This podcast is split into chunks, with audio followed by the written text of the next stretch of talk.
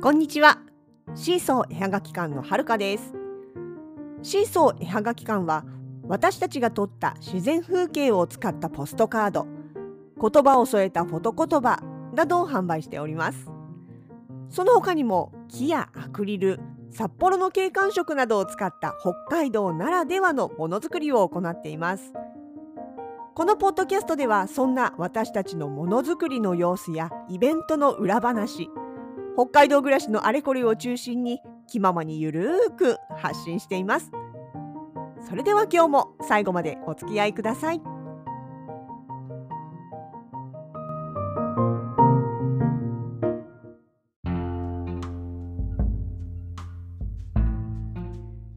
2023年5月の6日土曜日もうどれだけ間空いちゃったんでしょうなんてことを言うのはやめておきます。そうこうしている間にですね4月の後半は怒涛の出店ラッシュとなっておりました。特にゴールデンウィークあったの始まりの4月29と30日。こちらですね札幌ドームの方で開催されていました札幌モノヴィレッジ2023春に出店をしてまいりました。おなじみのモノビレでねあの最近ねモノビレッジの名前でいろいろとあの小さいというか中くらいの会場をやったりもしてますけれどもやっぱり元祖はここです。札幌ドームですね。あの大きなアリーナの部分のところにドワンと出店者が集まって、まあ、コロナの間はねだいぶ規模が縮小されてみたりとか、えーと、なんだろうブース的にも出られあのなんだっけワークショップかとかがなかったりとかねちょっとあの寂しい時期もありましたけれどもだいぶだいぶにぎわい戻ってきたというかね。まあ、とはいええ、ブースの間と間のソーシャルディスタンスはまだ取ってありますし、まあ、それに伴ってお客さんの通る通路なんかも以前に比べればまだ幅広く取ってあるのでそういう意味では、まあ、あの数的にはあれなんですけれどもただね出店者としてはあのソーシャルディスタンスは結構ありがたくてですねあのそうなると自分のブースに目いっぱいあの作品出してても通路が別に確保されることになるので非常にありがたいというかねもうこのシステムこのまま続けてほしいと思っちゃったりをするような感じではありますが。ですねこの、え連休最初の土日ちょっとね、お天気の方、最初どうなるかなと思ったんですけれども、まあ、割とそんな思ったほどひどくもなくて、2日目なんかはね、晴れ間が出てきたりとかして、えたくさんのお客様にお越しいただきました。やっぱりね、最初はパンビレッジ人気がありまして、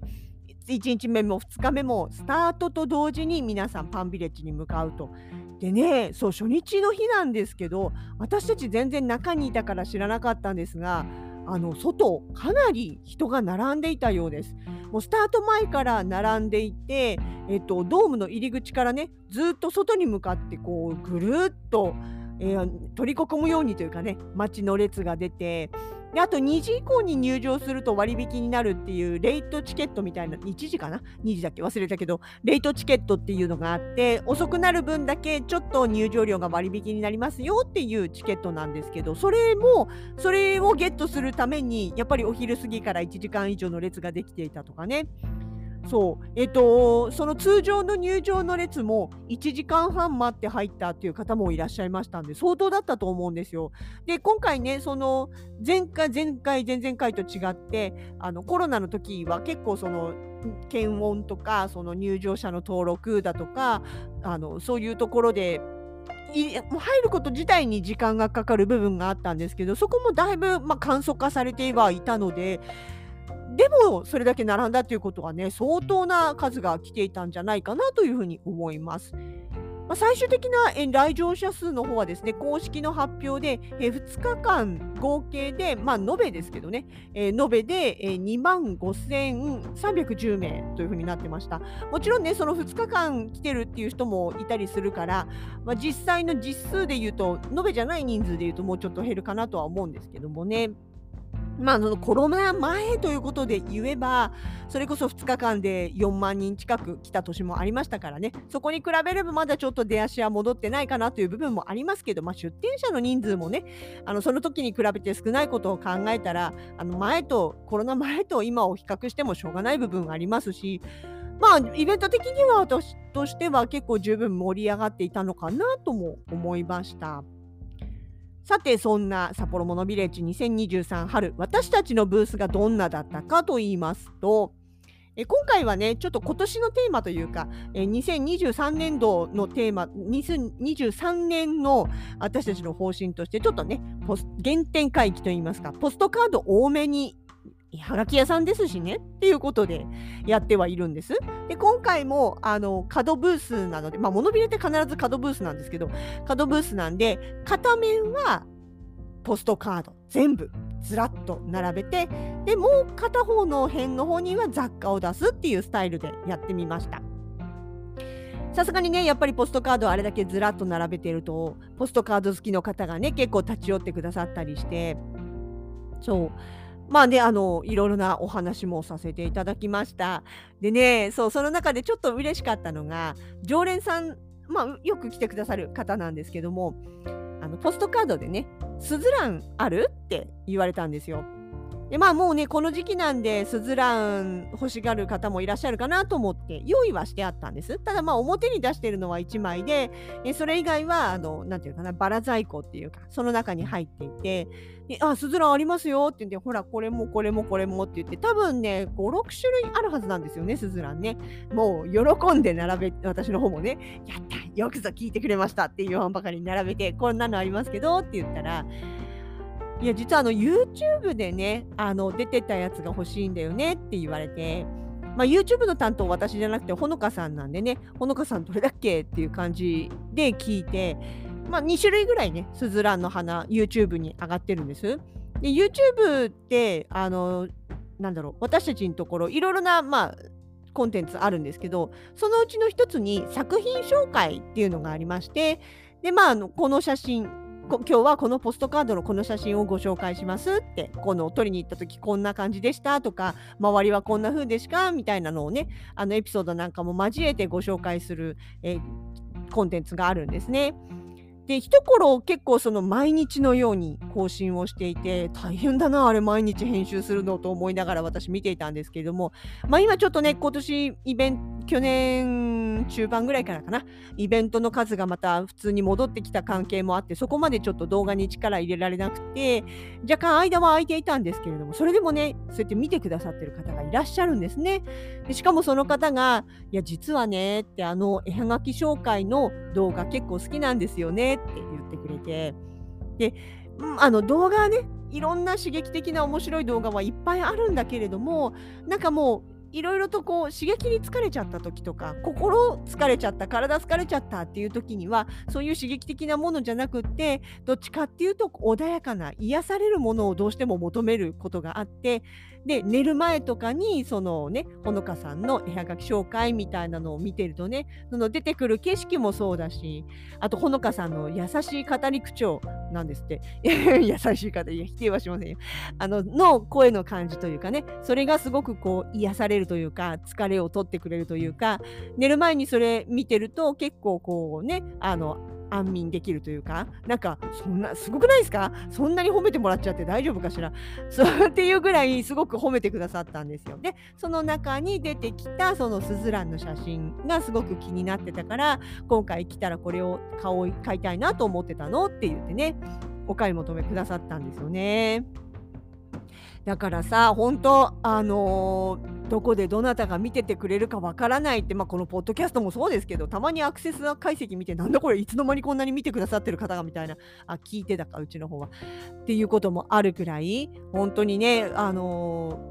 ー、頑張ってこう続けてやっていれば見てくださる方いらっしゃるんだなって改めて思いました。しかもそれを見てすごく癒されてるよっていうメッセージも嬉しかったですし実際にそれを見てあのあ素敵だなってそのうちの写真のことをね思ってくれたっていうことも嬉しかったしなんかねあのー、なんだろうやっぱり地道にやるって大切ねってちょっと言うと平凡なんだけどすごい感動とともに実感とともに、えー、頑張ろうっていう励みになったエピソードでした。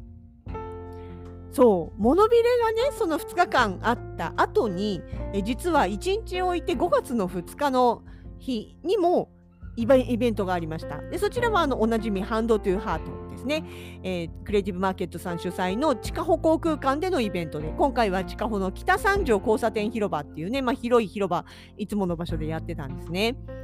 でこちらの方もあの出店をしていて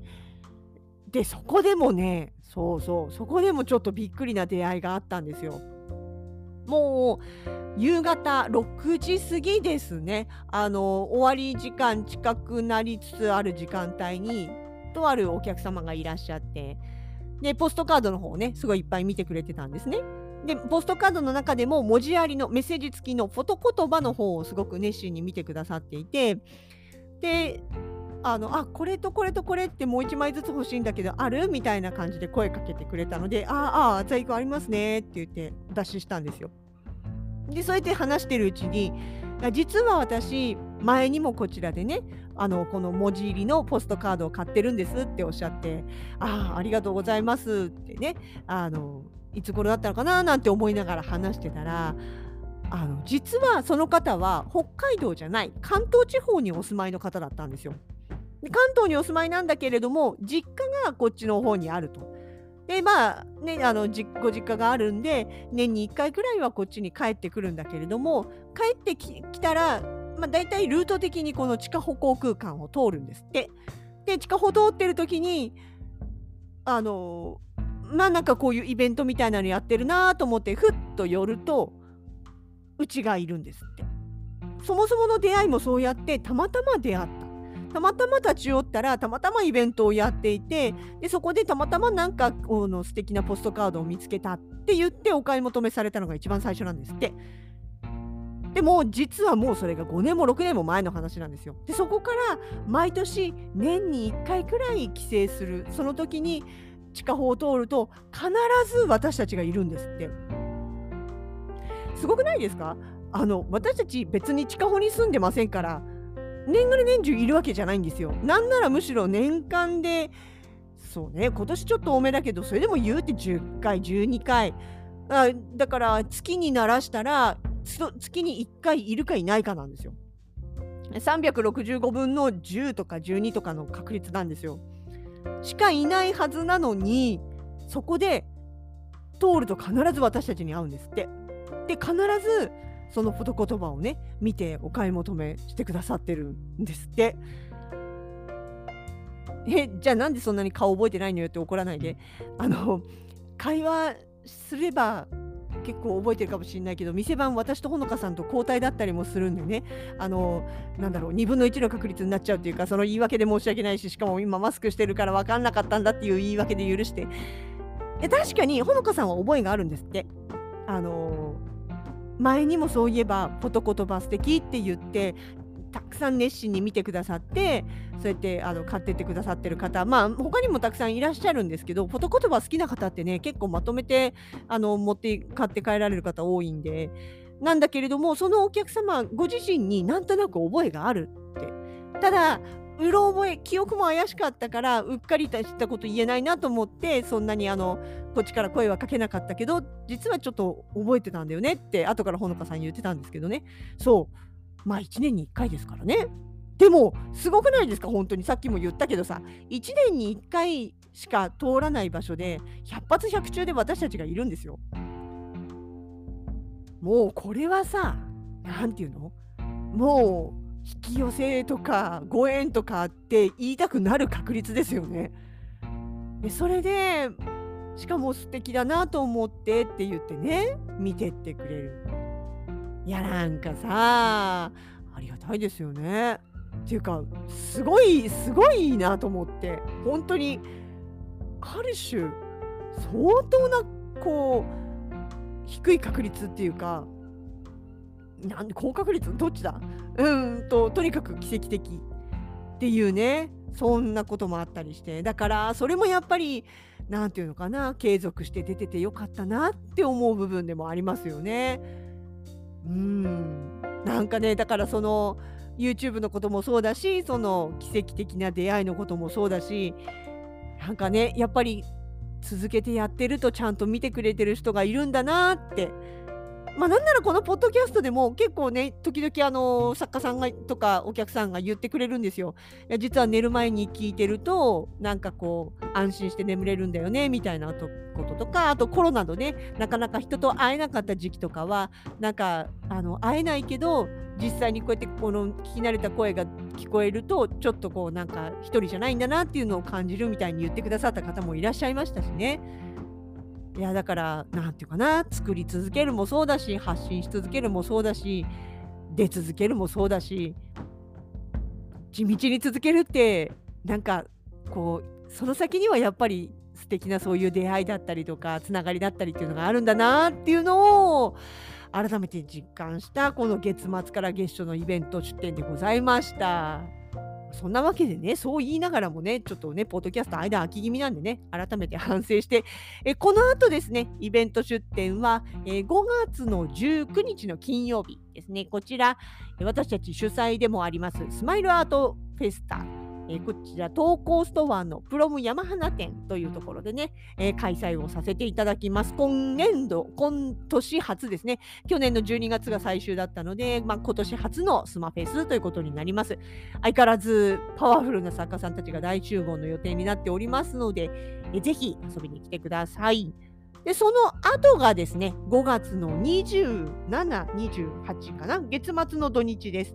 えこちらの方はですね、札幌の創生スクエア、市民交流プラザの1階の方で、ハンドトゥーハートに参加いたします。っていう感じで、今月は結構イベント出店的には緩やかなスケジュールとなっておりますので、まあ、その間にね、あの作りためたりとか、ちょっとお題いただいているものもあったりしますし、とはちょっとね反省生かしてこういうポッドキャストとかも、ね、地道にまた再開していかなきゃいけないなと思っておりますのでえよかったら温かく見守っていただけるとアンドご参加アンド声かけいただけると嬉しく思いますそんなご縁ご縁をいただいたイベントのお話でございました。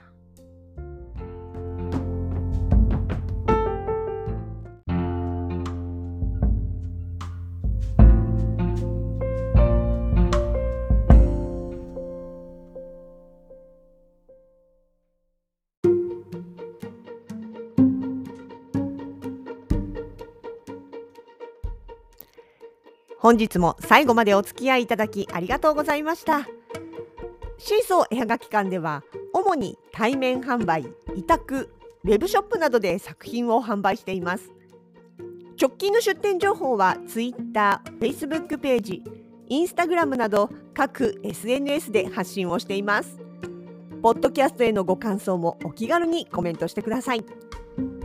ェブショップのアドレスは概要欄に載せてあります。どうぞ合わせてご利用ください。それではまた次のエピソードでお目にかかります。